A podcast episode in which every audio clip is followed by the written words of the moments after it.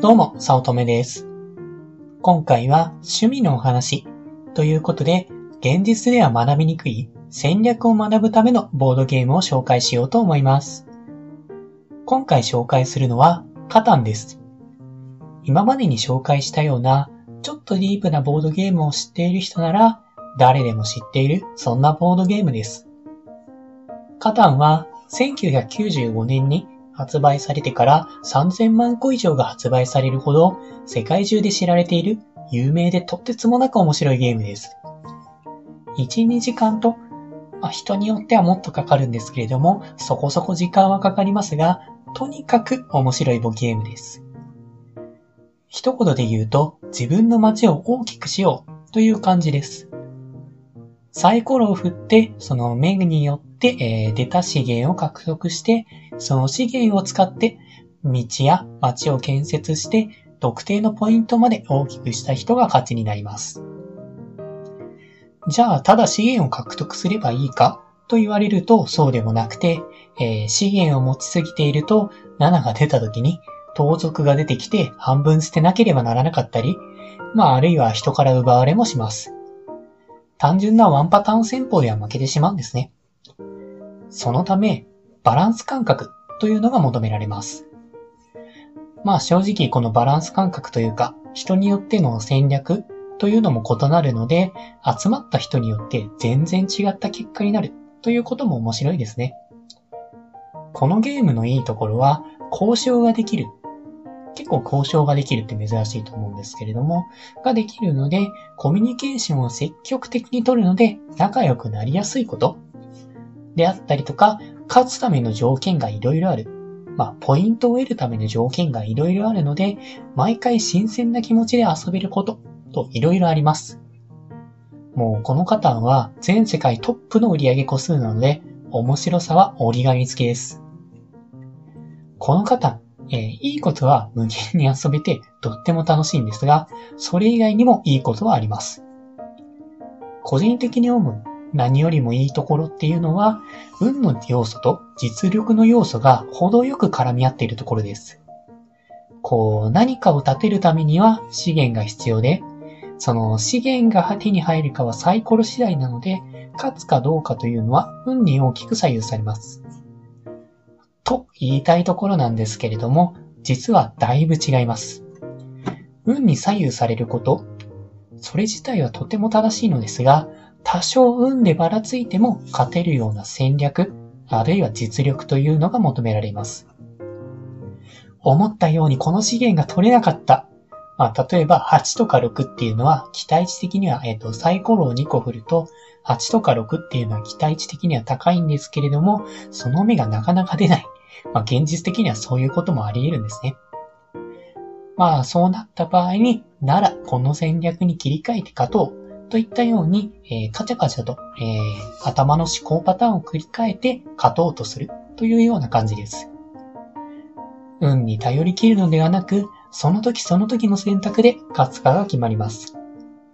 この運と選択、実力の混じり具合がすごく絶妙で、とても面白いです。もう世界一になれるのも頷けます。まあ、ただ、もっとディープな世界があります。そういった運に左右されないほど実力が大きい、こう戦略を持って常に勝ち続けるという人もいます。まあ、なんで勝ち続けられるの？と正直意味不明なくらい、いわゆるクロートです。そういうスーパーな人は勝ちパターンを3つ持つのは当然のようで、進み具合であったりだとか、周りの進め方からどう行動をとるか決めているそうです。この戦略を初めに持つことで、どんなサイコロの目が出るパターンでもほぼ勝ちみたいな状況を作り出しています。まあそういうもう自分も神々しいほど勝てない人というのに出会ったことが、出会って一緒にカタンをやったことがあるんですけれども、一戦も勝てませんでしたし、毎戦その人が勝っていて、どんなに、なんか自分でも、あ、今回勝てるんじゃないって思うくらい運がいい時があったんですけれども、その時ですら勝てませんでした。まあそうやって一度も勝てずにボコボコにされて、なんで勝てないのかなって言われて受けたアドバイスが、まあ、そうやって3つくらい戦略を練って遊ぶとか、えー、戦略を切り替えるとか、そうやって遊ぶようになって、えー、ようやく勝率が安定してきたという感があります。まあ、そうやってもう勝てないから絶対勝ってやるっていうことで、あらかじめざっくり戦略を立てる。そんな癖がついたんですね。ビジネスで売上100万円を立てた時も、まずはこれからやるとか、結果次第でこれもやる。忙しくてできなくても最低限これだけはやる。みたいな感じで戦略を練っていました。こう、なんかただこれだけをやればいいからこれだけに全集中する。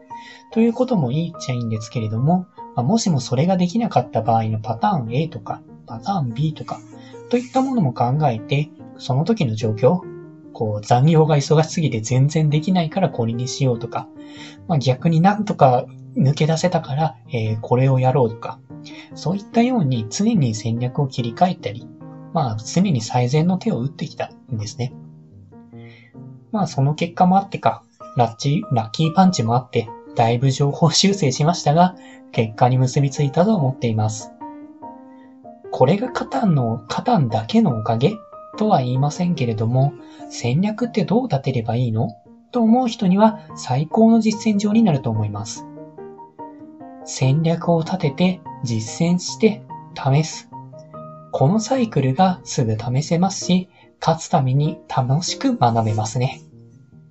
何よりいいのは、戦略を練ったつもりでも、どうしても勝てない相手がいると、その戦略から学ばせてもらうことができて、戦略に磨きをかけることができます。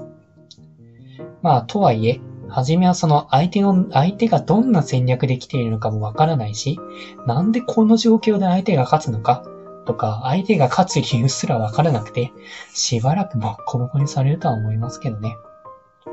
負けてもそこそこ面白い。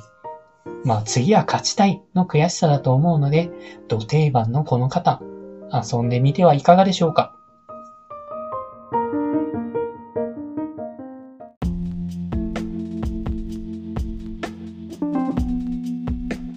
今回も最後まで聞いていただいてありがとうございました。もしよろしければ、いいねやフォロー、コメントをもらえると嬉しいです。通勤電車なので、流れ聞きなどに活用していただけると、また嬉しいです。